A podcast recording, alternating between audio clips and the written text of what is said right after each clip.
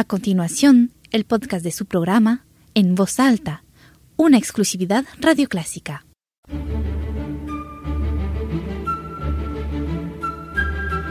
Desde San Salvador, República del Salvador, Clásica. 103.3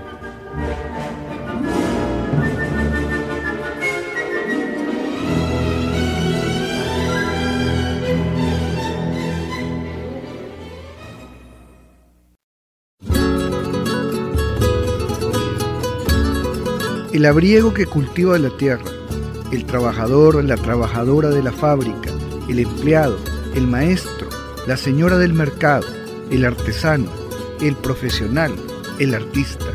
Todos y todas hacemos cultura. Amigos y amigas, esto es En Voz Alta, su programa estelar dedicado a la cultura, al arte, al quehacer social del país, de la región y de América Latina en voz alta, un espacio de diálogo para reflexionar y compartir con los actores y actrices del quehacer cultural y artístico nacional y universal. En voz alta es transmitido todos los miércoles a las 9 pm y su retransmisión los domingos a las 9 de la noche, gracias al patrocinio de la Secretaría de Cultura.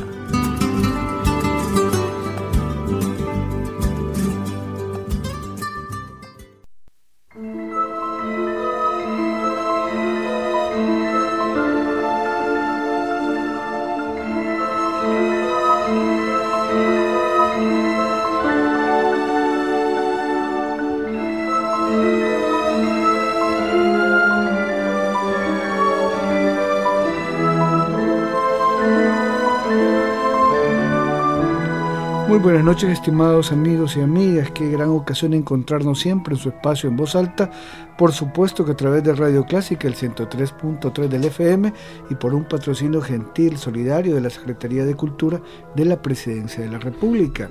Soy Álvaro Darío Lara, su conductor, y siempre en los controles, en la parte técnica, don Mauricio García, a quien también le enviamos nuestras buenas noches de este día. Este día, queridos amigos y amigas, vamos a conversar con el licenciado Tito Murcia, director del Teatro Nacional de San Salvador. Nuestro tema, el homenaje a Monseñor Romero, que la Secretaría de Cultura de la Presidencia preparó eh, con motivo pues, de las actividades en pro de Monseñor Romero.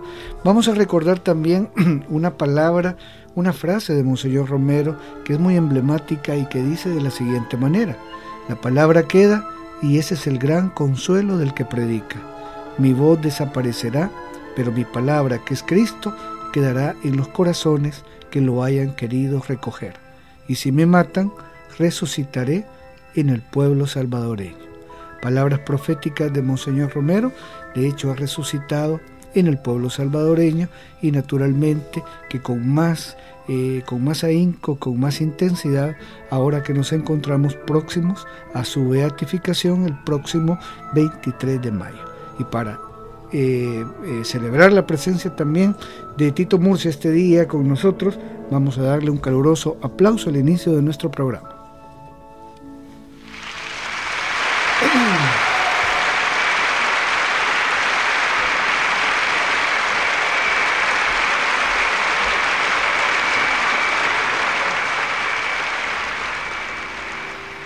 Tito, qué gusto que esté nuevamente con nosotros para hablarnos sobre todas estas actividades que se han desarrollado en homenaje a Monseñor Romero. Buenas noches Álvaro, primero muchas gracias por el aplauso y buenas noches también al, a la radio, a los, todos los radioescuchas que seguramente todos los miércoles y los sábados están pendientes de la programación cultural que le ofrece Radio Clásica. Gracias a Radio Clásica por este espacio para que demos a conocer a la gente de la actividad que como Secretaría de Cultura estamos planificando mes con mes y que también eh, puedan ser parte de estos, de estos proyectos. Nosotros como Secretaría de Cultura, eh, yo decía en uno de los proyectos que tenía, servimos como la mesa y entonces la gente tiene que venir a degustar de estos platillos artísticos que nosotros eh, con gusto planificamos.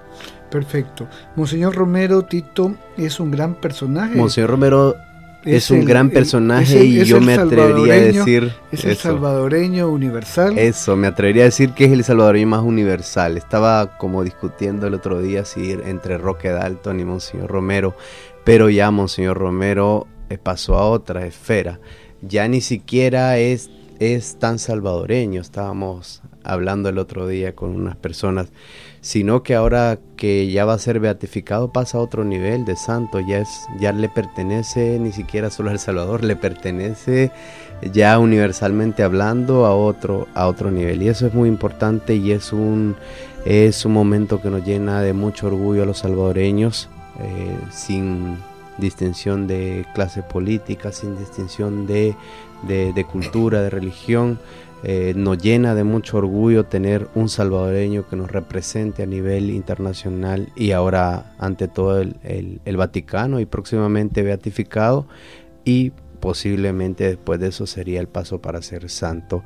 Como Secretaría de Cultura de la Presidencia estamos muy orgullosos realmente de este acontecimiento y no nos hemos quedado atrás. Hemos desarrollado diferentes actividades que van eh, en pro de, este acontecimiento y sobre todo pues también para celebrar el 35 aniversario del asesinato del martirio de Monseñor Oscar Arnulfo Romero.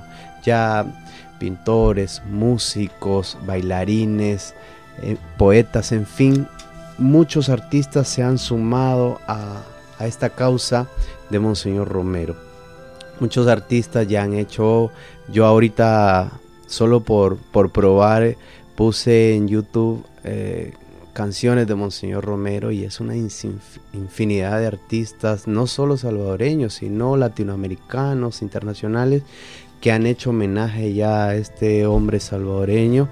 Eh, pinturas, he visto diferentes pinturas, diferentes homenajes, esculturas, poemas, libros, inclusive obras de teatro. En Costa Rica tenemos a Samuel Robinsky que escribió una obra de teatro que se llama El Martirio del Pastor.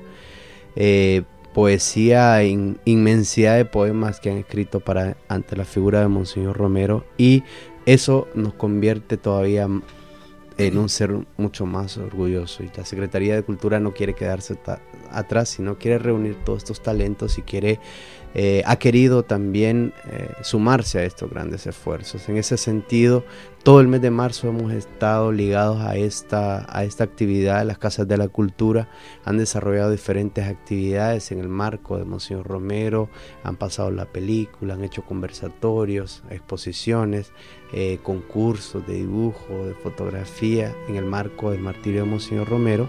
De, en el Teatro Nacional en conjunto con la Coordinación de Letras Hemos desarrollado un proyecto, lo estamos desarrollando todavía este proyecto porque finaliza hasta el 27 de, marzo, eh, que se titula Sentir con el pueblo, sentir con el arte, haciendo un poco referencia al lema de Monseñor Romero, que es sentir con la iglesia. Nosotros creemos que la iglesia es el pueblo, por ende también es el arte. Entonces en ese sentido hemos tenido desde el 10 de marzo en el Teatro Nacional una exposición abierta sobre fotografías de Monseñor Romero. Es importante estas fotografías que nos ha brindado el Museo de la Palabra y la Imagen. Eh, son fotografías inéditas de Monseñor Romero, que la exposición se titula Monseñor Romero, voz y mirada. Tiene como diferentes puntos de vista esta exposición porque eh, una parte es sobre los viajes estos que Monseñor Romero ha hecho a Roma, México, a, otro, a diferentes países del mundo. Otra mirada de Monseñor Romero eh, es viajando Monseñor Romero por, por el interior del país y, me gustan algunas fotografías porque sale en el lago de Apulo, en, otro, en un volcán de Izalco, con niños, con mujeres. Y otra faceta de Monseñor Romero eh, de, dentro de las exposiciones que Monseñor Romero era un excelente fotógrafo. Entonces él hacía muy buenas fotografías y, tomaba fotografías. Entonces tiene como esos tres componentes. Eh, vemos a un Monseñor Romero más humano, más cercano a la gente y también, ¿cómo se llama? Eh, exponiendo la belleza que tiene El Salvador. Salen unas fotografías en, eh, en, el volcán de Izalco, con mujeres a la orilla del lago, en fin, hay muchas fotografías muy bonitas en esta exposición y a mí me gusta mucho rescatar eso porque estamos acostumbrados a ver las típicas fotografías de él vestido de cura, pero a mí me gusta verlo en medio de la gente, que eso es también muy artístico. Eh, hay inclusive fotografías en la exposición que estábamos haciendo, haciendo como un poco de, de chiste que ya en la época de Museo Romero se hacía selfies porque quizás ponía la cámara por ahí, se ponía entonces y hacía muy buenas fotografías con unos muy buenos paisajes. Esa es la exposición que hemos tenido desde el 10 de, marzo. Esta exposición, Tito, eh, estará abierta al público a partir del 10 de marzo que se inauguró, ¿hasta cuándo? Hasta el 27 de, marzo. Eh, todo, todo el mes ha estado abierto completamente gratis. Eh, la gente puede dar recorridos por la muestra en el lobby del Teatro Nacional y todavía es tiempo para que la gente que todavía no ha, no ha podido apreciar eh, esta muestra, han sido infinidad de personas, más ahora con todas las actividades que se han desarrollado en el marco del aniversario del martirio en la cripta de Catedral, que está aquí a la par de, está a la par del Teatro Nacional, la gente se vuelve un corredor porque vienen al Teatro Nacional, pasan por la cripta o viceversa y además pueden conocer el trabajo de la exposición. Eh, es completamente gratis para que toda la gente pueda venir y participar.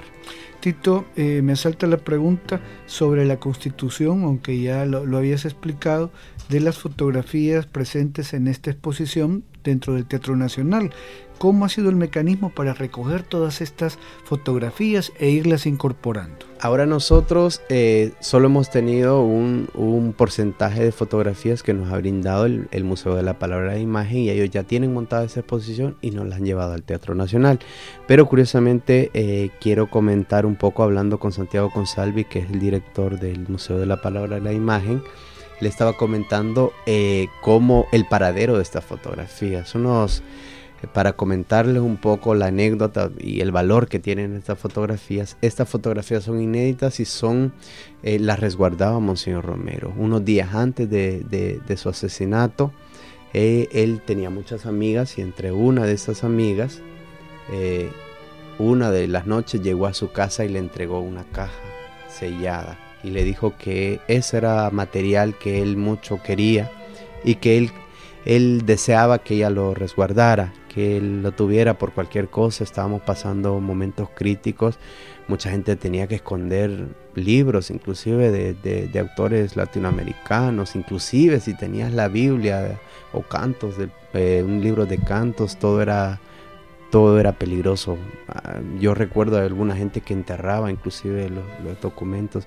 Entonces Monseñor Romero le llevó a esta señora una caja Luego se da cuenta que, lo asesina y ella conserva esta caja hasta hace un par de años que se acercó al Museo de la Palabra de la Imagen con la caja y ahí abrieron la caja y tenía más de 400 fotografías inéditas de Monseñor Romero que él se que él se tomaba en los viajes con la gente, con los campesinos, con, con los paisajes de San Salvador y otras fotografías, la mayor cantidad de fotografías que él hacía y las revelaba. Entiendo, Tito, que algunas de estas fotografías ya fueron publicadas en un formato a manera de libro. Ya fueron publicadas a manera de libro en un formato, igual también por el Museo de la Palabra de Imagen, y así mismo se llama el libro, Monseñor Romero Voz y Mirada, ya está publicado hace probablemente como dos, tres, eh, tres años más o menos que se, que se editó el libro por el Museo de la Palabra de Imagen.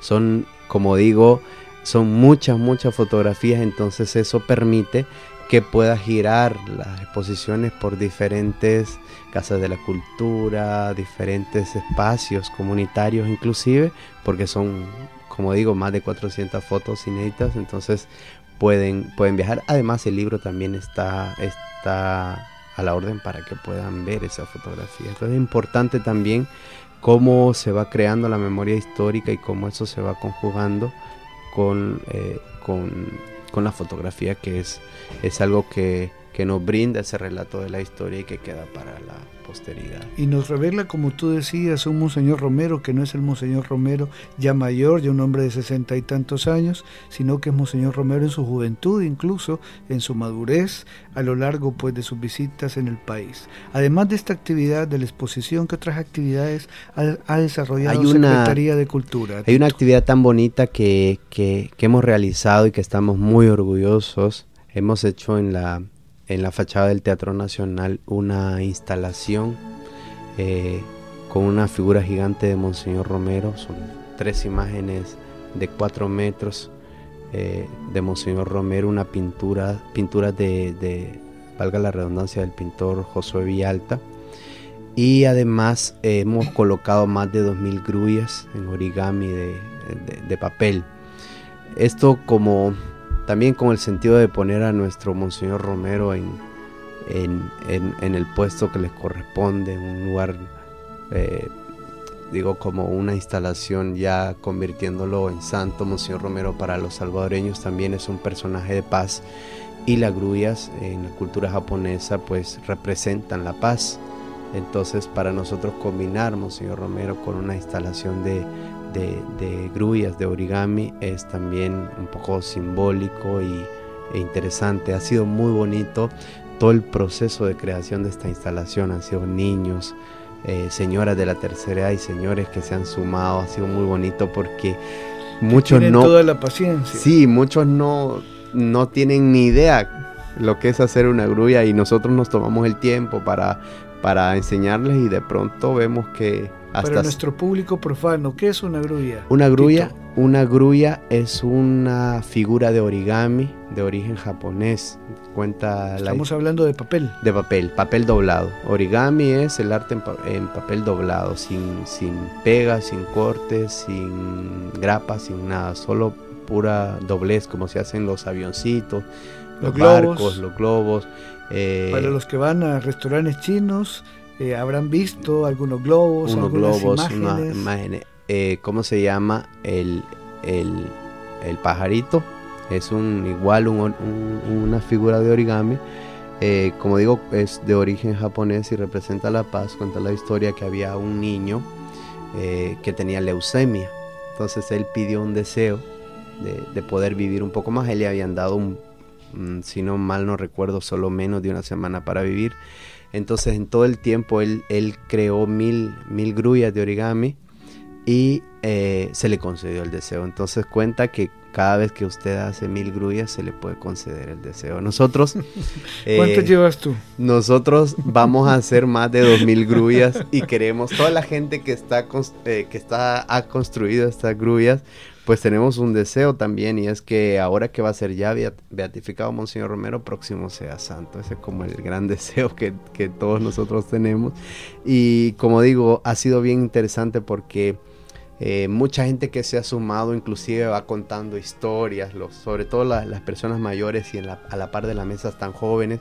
Y eso también son, eh, son procesos de intercambio de información y, y, y nos ha resultado bastante interesante. Los hemos montado el día lunes 23 estuvimos con todo el montaje de, esa, de esta instalación, está todavía aquí en el Teatro Nacional.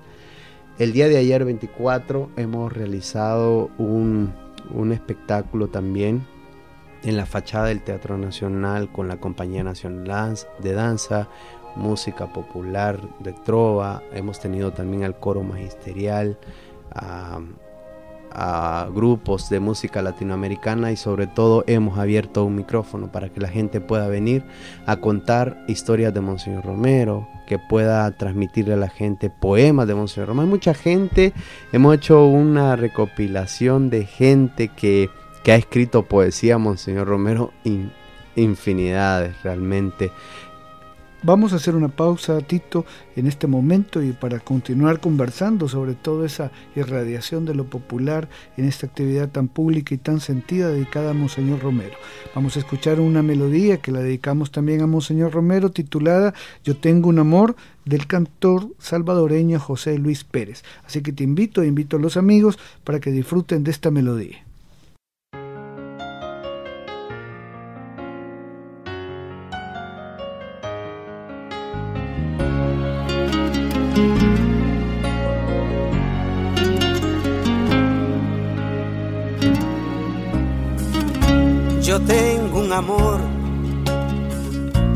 Más grande que el sol, quien da vida y color al universo y a la tierra. Yo tengo un amor de barro y sudor, soplo a Adán, creo a Eva. Un amor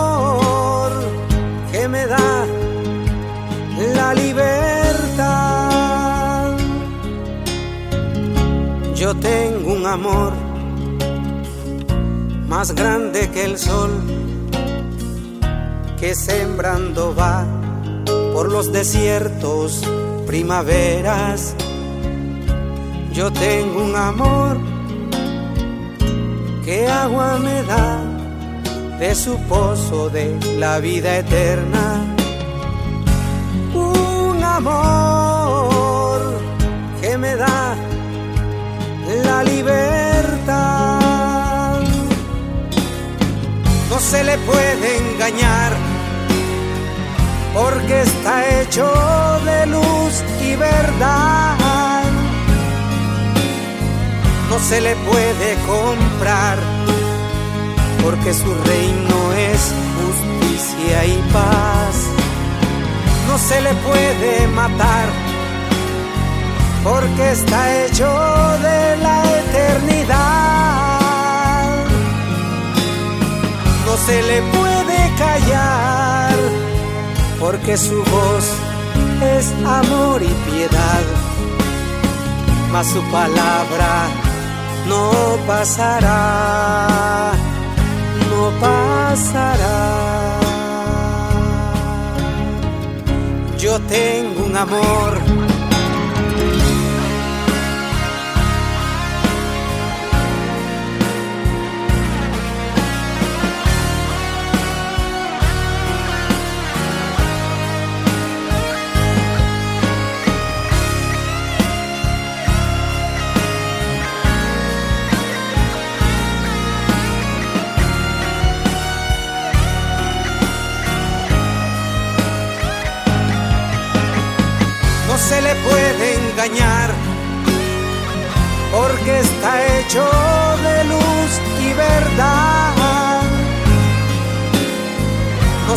puede comprar, porque su reino es justicia y paz.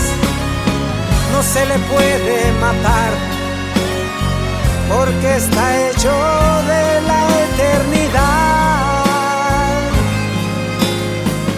se le puede callar, porque su voz es amor y piedad, mas su palabra no pasará, no pasará.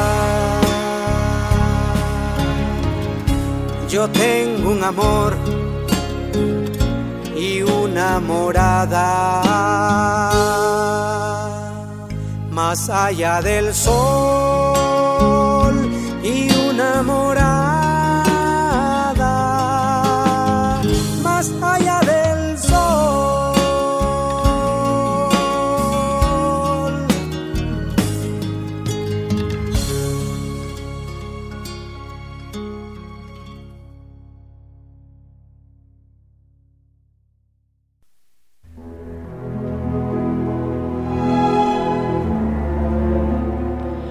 Estimados amigos y amigas radioyentes, esto ha sido la voz de José Luis Pérez en esa hermosa melodía. Yo tengo un amor y en esta ocasión dedicada pues a Monseñor Romero en este programa Sentir con el Pueblo, Sentir con el Arte, homenaje a Monseñor Romero.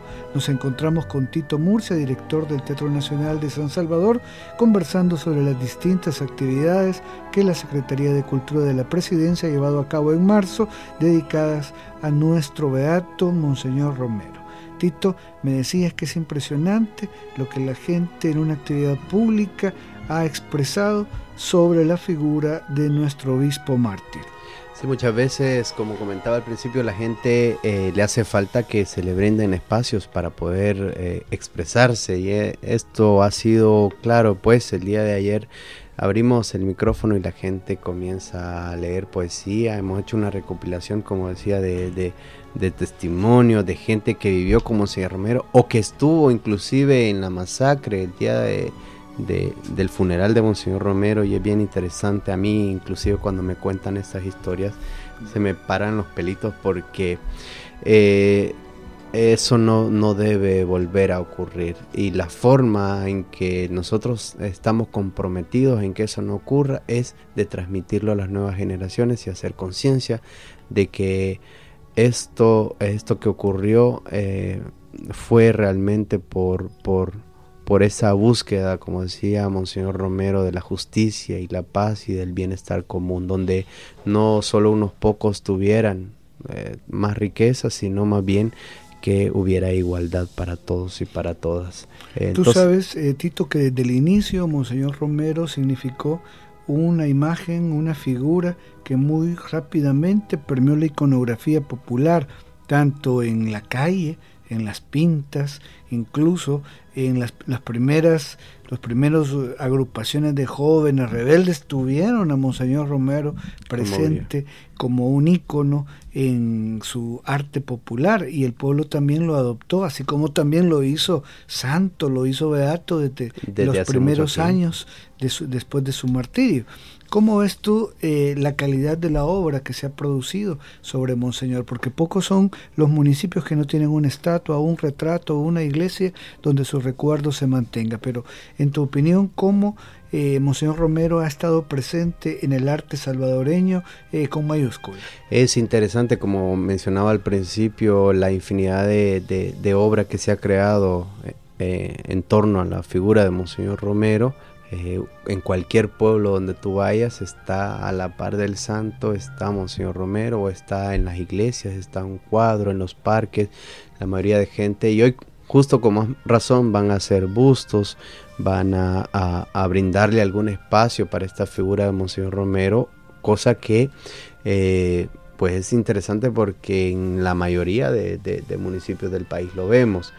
Eh, es importante también yo, eh, ¿cómo se llama? En el año 2000 estuve participando en la obra de, del Martirio del Pastor con Samuel Robinsky y llegábamos a presentarla a instituciones educativas, a colegios y, mucha gente no conocía a Monseñor Romero todavía. Entonces estamos todavía eh, a tiempo de, de de ayudar para que en los centros educativos, en las iglesias, en las comunidades no, no limiten el conocimiento de esta figura de Monseñor Romero y que la que, que, que esta figura de Monseñor Romero nos ayude o nos o nos como quiero, eh, quiero decir que, que sea como parte de ese proceso de reconciliación, de paz, de tranquilidad en los pueblos que nos, que, que nos invita a, la no confrontación, a la no violencia, a buscar el bienestar en las comunidades. Entonces, el hecho de que haya una imagen en, cada pueblo, pues yo creo que representa mucho eso. Es importante lo que, lo que estás compartiendo, Tito, sobre todo porque quedarnos únicamente con la imagen, con el icono de Monseñor Romero, pues si bien es cierto, es importante, pero como todo símbolo tiene que llevarnos a una significación mayor. Ya lo decía Monseñor Romero, no se puede cosechar lo que no se siembra.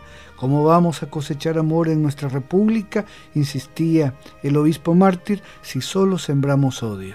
Así es, porque si no se va a quedar como una figura más. Tenemos, todo mundo anda camisa del Che Guevara, por decir algo, pero muchos no saben qué significa el personaje del Che Guevara, por decir algo, o muchos podrán tener la camiseta de Monseñor Romero, pero a algunos les puede quedar muy, muy grande la camiseta. O sea, toda esa discusión también está entre qué sabemos y qué, y qué que tomamos en cuenta de la palabra y el espíritu de Monseñor Romero. Importante que la familia y la comunidad educativa insistan en ir a la palabra de Monseñor Romero. Eso es importante porque leyendo las humilías, los textos, todo lo que él nos dejó como legado, pues ahí encontramos un montón de reflexiones de lo que está pasando inclusive en el, país actualmente. Él, si yo decía el otro día, si Monseñor Romero estuviera ahorita, seguramente estaría denunciando todas las injusticias que se están viviendo en todos los ámbitos políticos, religiosos, eh, la vida social, esta violencia o esta guerra violenta que tenemos la estaría denunciando seguramente Monseñor Romero. Estaría metido en esos, en, esos barrios marginales viendo qué, qué se puede hacer por, por generar paz. Y aprovechando este tema de, la paz queremos invitarles también el día de mañana 26 vamos a tener una marcha por la paz la verdad y la justicia. Eh, a partir de las 8 de la mañana vamos a estar saliendo a diferentes puntos de San Salvador y queremos que este sea un símbolo realmente verdadero de paz, que, eh, que como salvadoreños nos comprometamos, que pongamos un, un, poquito de nosotros para poder construir esa paz que tanto necesitamos. Hay cuatro puntos donde van a salir las marchas. Eh, una es eh, por la gasolinera de la Gloria, ahí vamos a tener una concentración. De hecho, a mí me toca coordinar esa, esa, esa concentración. Ahí vamos a tener una tarima cultural donde va a haber danza, música y la gente va a poder disfrutar de espectáculos mientras comienza la peregrinación hasta el Salvador del Mundo. En el transcurso desde el Salvador, de, de, la tarima de la gloria hasta el Salvador del Mundo también vamos a tener eh, por el redondel de la Chulona otro, otra intervención artística con eh, grupos de Injuve, de los centros educativos, bandas de paz. Vamos a tener otra, otra tarima también en el Árbol de la Paz, otra va a estar en la Ceiba y otra va a estar también por el, eh, por el reloj de flores.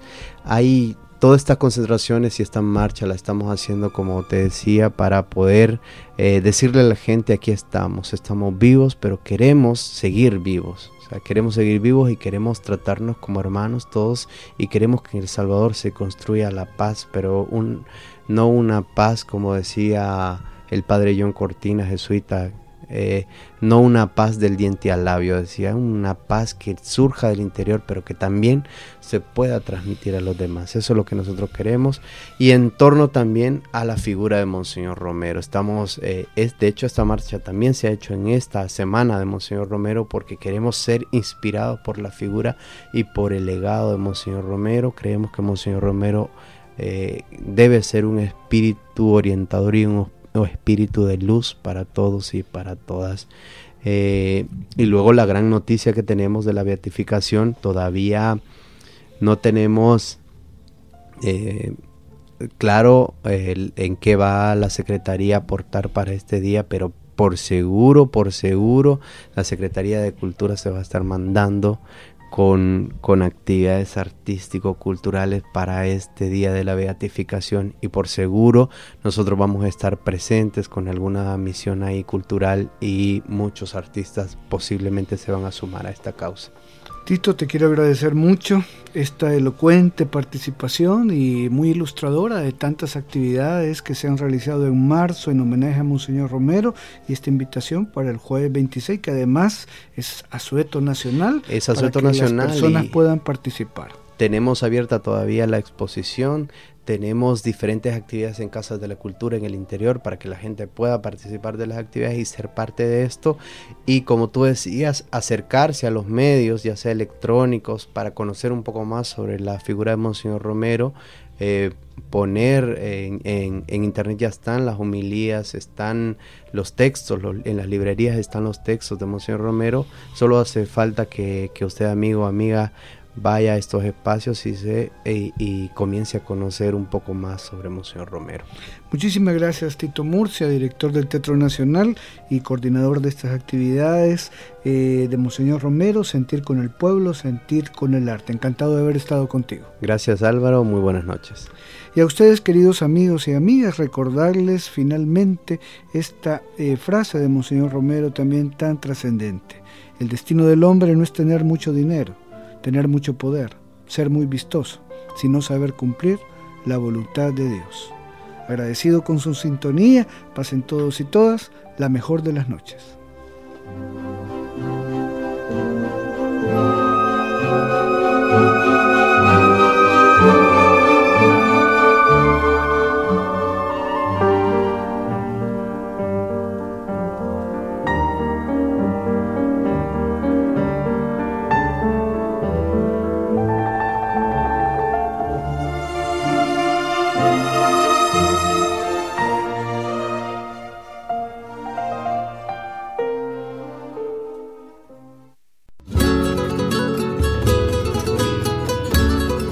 El abriego que cultiva la tierra, el trabajador, la trabajadora de la fábrica, el empleado, el maestro, la señora del mercado, el artesano, el profesional, el artista.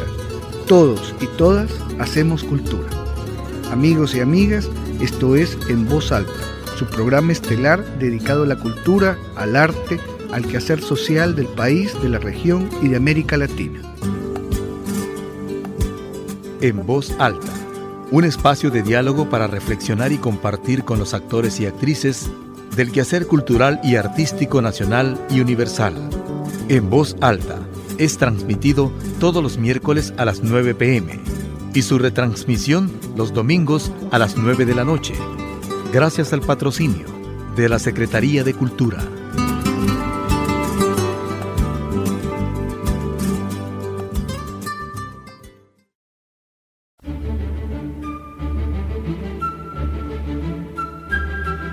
Desde San Salvador, República del Salvador, Clásica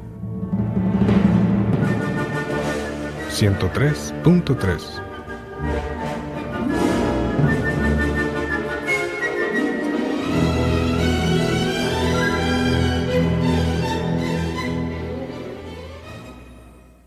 A continuación, el podcast de su programa En Voz Alta, una exclusividad radioclásica.